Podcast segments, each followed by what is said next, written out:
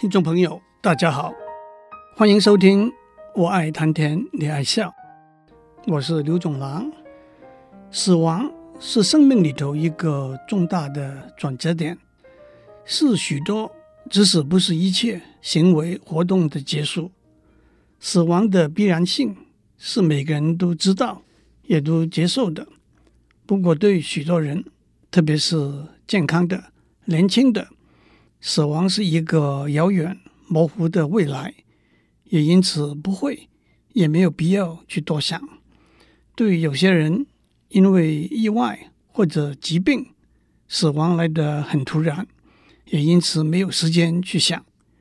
但是也有些人，典型的就是医学上被称为疾病末期的病人，他们罹患了在目前医学知识里头没有确切。有效的治疗方法的疾病，而且按照目前医学的经验和统计，他们存活的时间是短暂的，因此对他们来说，死亡的来临是真实的、接近的。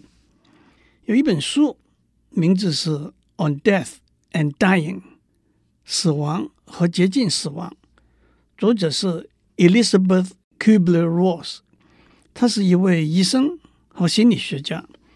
他和一群神学院的学生访问了两百多位疾病末期的病人，多数是癌症的患者。在这本书里头，他描述这些病人面对死亡的心理状态和反应。当我考虑在这个节目里头介绍这本书的内容的时候，我曾经想到，死亡是一个严肃和严峻的话题。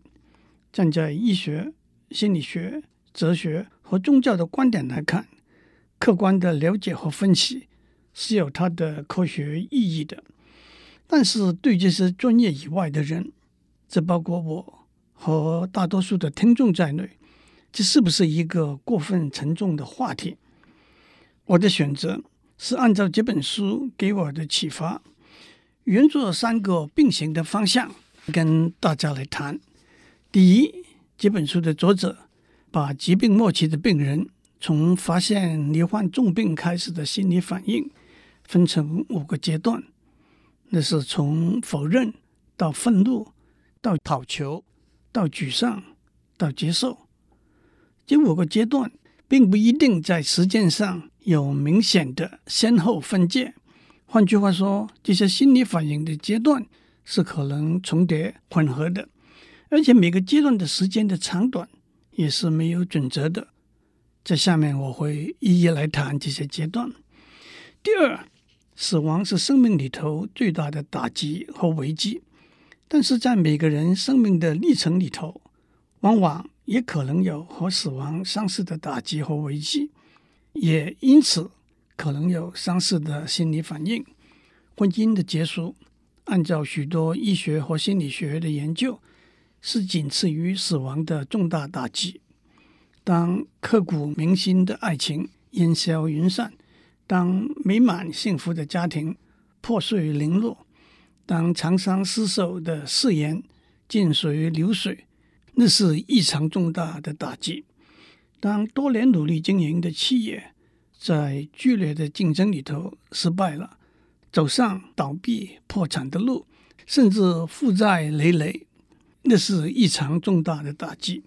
当一个政治人物在选举中一败涂地，一个钢琴家在意外里头截断了双手，一个公务员到达了法定必须退休的年龄，一个运动员受了伤，复健失败，都是职业生命的结束，也都是异常重大的打击。也许在这些打击的后面会有新的希望，也许。这些希望是渺茫，甚至是在现实中不存在的。我想把这些事情也加入我们的讨论里头，相信诸位可以体会到，在这些事情里头，许多的冲击是和死亡相同相似的。第三，这本书的作者在书里头很贴切地引用了好几首印度诗人泰戈尔的诗，我会趁这个机会。和大家分享这几首诗。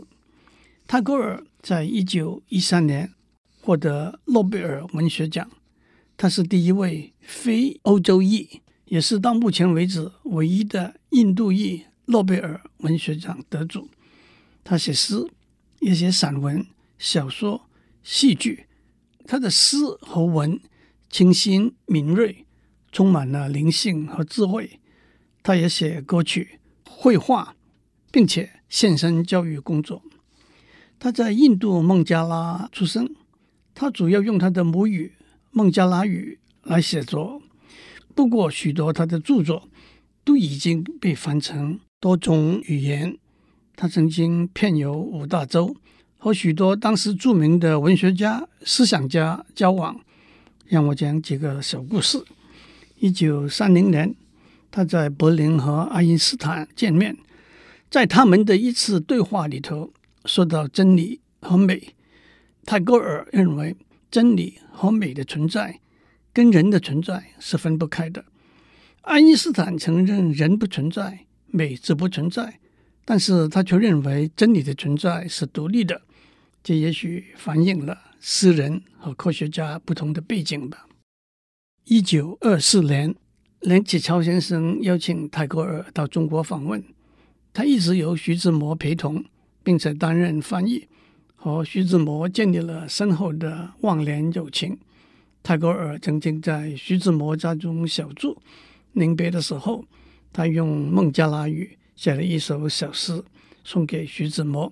这首诗的一个译本是：“亲爱的，我激流旅途，光阴往直，樱花已凋零，洗的是片野的杜鹃，显示你慰藉的笑容。”一个比较少为人注意的故事，是泰戈尔的一个儿子，曾经在我任教多年的美国伊利诺大学。香槟校区读书，主修农学，因此在一九一二年，当泰戈尔访问美国的时候，就把香槟城作为他在美国访问家居的基地，在那边前后住了差不多一年。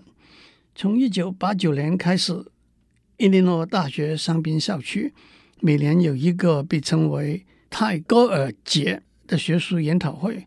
今年是第二十三届了，让我们就以 Elizabeth Kubler-Ross 的书《On Death and Dying》死亡和接近死亡作为主轴来谈。自古以来，死亡始终被视为一个可怕的、悲伤的结局。即使医学上的进步可以延长寿命和减低疾病引致的肉体上的痛苦。社会文明的进步可以提升病患在生活上的方便和减低心理上的痛苦，但是却没有办法改变生命终结的事实，也就没有办法消弭对死亡的恐惧和忧虑。更何况，现代的医学和文明是不是的确减低死亡的痛苦？是不是反而减低了死亡的尊严呢？心理学家指出。多数人的确有一个死亡不会来到我自己身上的潜意识，也因此多数人平时不会把死亡这一回事放在心上。可是当疾病或者其他因素提醒我们死亡的存在，甚至死亡即将来临的时候，我们会怎样回应呢？我在上面也讲过，当婚姻和家庭面临破碎，事业和梦想面临崩溃的时候。我们会怎样回应呢？泰戈尔在他的诗集《采果集》（A Fruit Gathering） 里头，第七十九节是这样的：“我不会祈求被庇护、远离危难，我只会祈求能够无畏的面对大难临头。我不会请求创痛得到安抚，我只会请求一颗克服创痛的心被我拥有。”我不会在生命的战场上寻觅战友，我只会寻觅内在的坚强，去竭力奋斗。我不会在恐惧中期盼获得救援，我只会耐心地争取我的自由。让我不要做一个懦夫仅仅在成功中感谢您的恩爱让我在失败中紧握您的双手。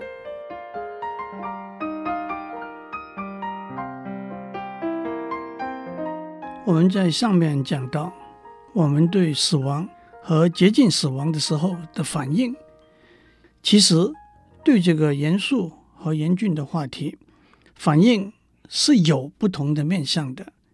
本人的反应、家人好友的反应、治疗照顾他的医师和护士站在职业的立场的反应，和社会作为一个群体的反应，这些反应有一个情绪的成分，也有一个理智的成分，它们的混合是复杂的。《死亡和接近死亡》这本书的内容，主要是描述疾病末期的病人本人的反应。我们在上面已经提起，他们的反应可以大致以时间为轴，分成五个阶段。在这五个阶段里头，情绪的成分逐渐平静，而理智的部分逐渐增加。这个我们在下面会比较详细的谈。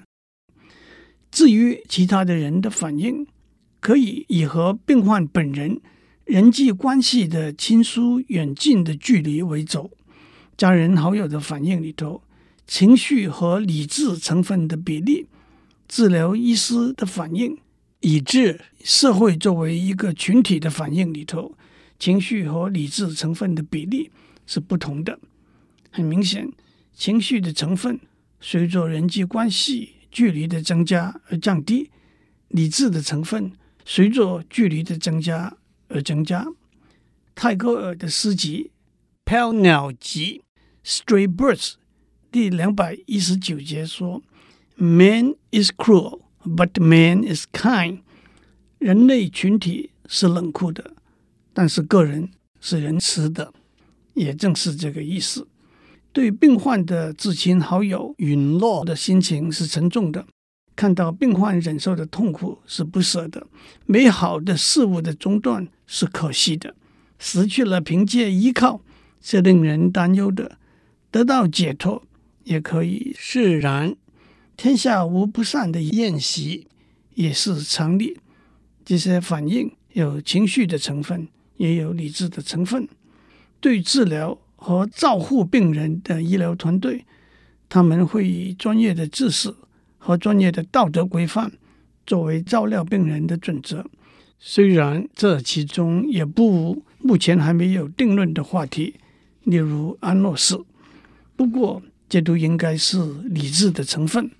但是，医生和病人和家属的互动，例如体谅病人和家属的心情、鼓励安慰的话语，有什么资料应该或者可以和病人和他的家属分享，也都有一个情绪的成分。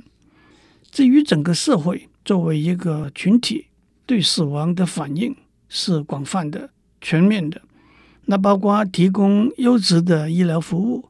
防止疾病的传染蔓延，建立良好的医疗保险制度，注意生活里头的安全问题，这包括食物、交通等等。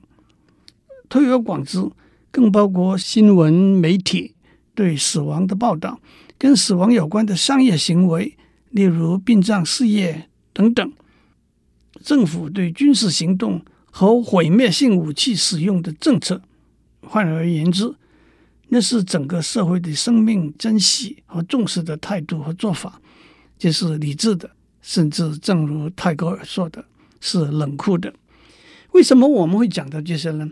因为一个人对死亡的反应不可能是独立的，而一定会受到自己的家人、好友、照顾他的医疗团队，以致整个大环境对死亡的态度和做法的影响。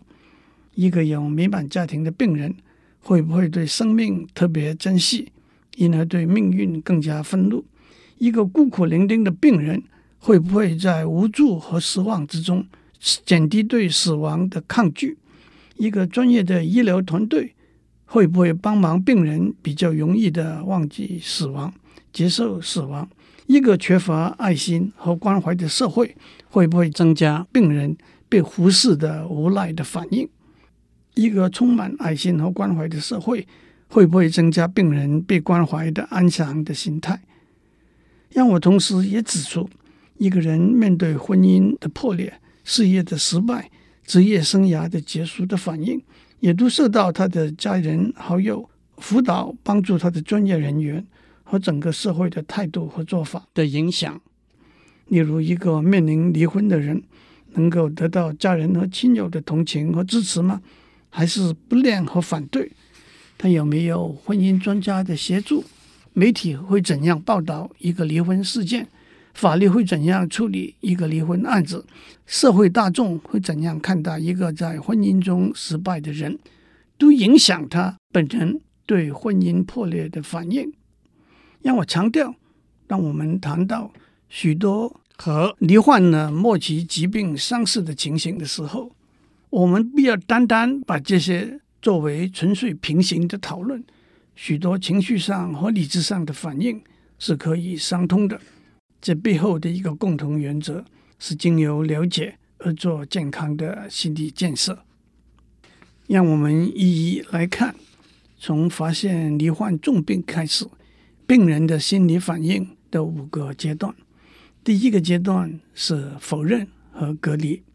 泰戈尔在《飘了集》第七十九节说：“人把自己屏障在自己外面。”当然，这句话有两个不同的面向。一个是无知的保护自己的心态，另外一个是刻意的安慰自己，进而安慰别人的心态。鸵鸟心态这个词来自一个罗马时代古老，但是事实上并非如此的说法。当鸵鸟遇到危难的时候，把头埋在沙里，就以为整个身体都不会被敌人看见了。《吕氏春秋》这本书里头。有大家都熟悉的掩耳盗铃的故事，在《少林》这本书里头，也有一个相似的故事。有一个贫穷的书生，当他看到书上说螳螂捕蝉的时候，用一片树叶遮蔽住自己的身体，他误解为这片树叶有隐身的功能。当他在树林里头，果然看到一只螳螂。藏在一片树叶底下，准备捕蝉的时候，他赶快捡起这片树叶，用它来遮蔽住自己的眼睛，到店里头去，毫无忌惮的去偷拿东西，结果就被抓起来了。这就是“一叶闭目”这句成语的出处。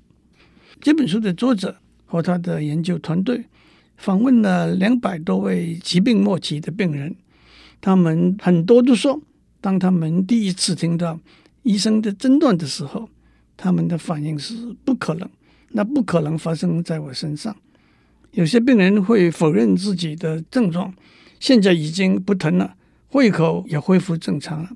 有些病人还花不少的力气去支持他对诊断结果的否定，他会说 X 光照片给搞错了，病理报告书不可能那么快出炉。那一定是别人的病理报告书，甚至去找别的医生，期待得到一个不同的诊断结果。这种意识的反应是直觉的，也有缓冲突然而来的打击的作用，让病患有点时间平静下来，在情绪上采取其他的保护动作，在理智中决定因应的行为。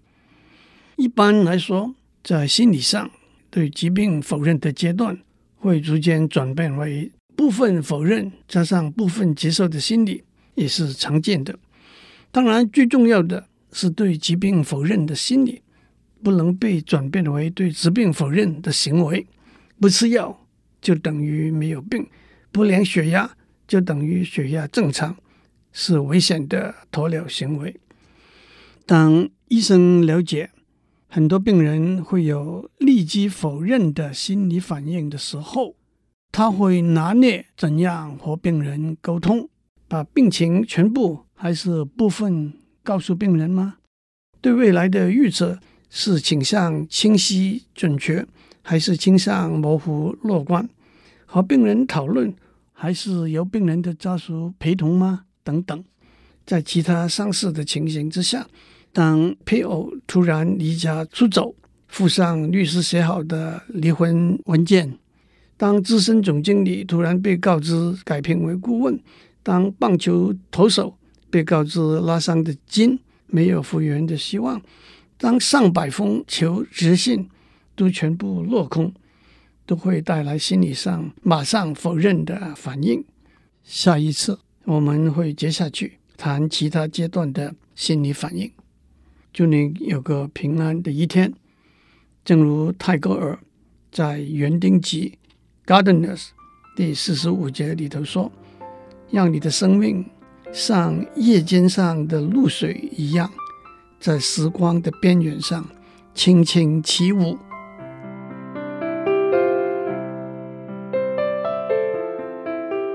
以上内容由台达电子文教基金会赞助播出。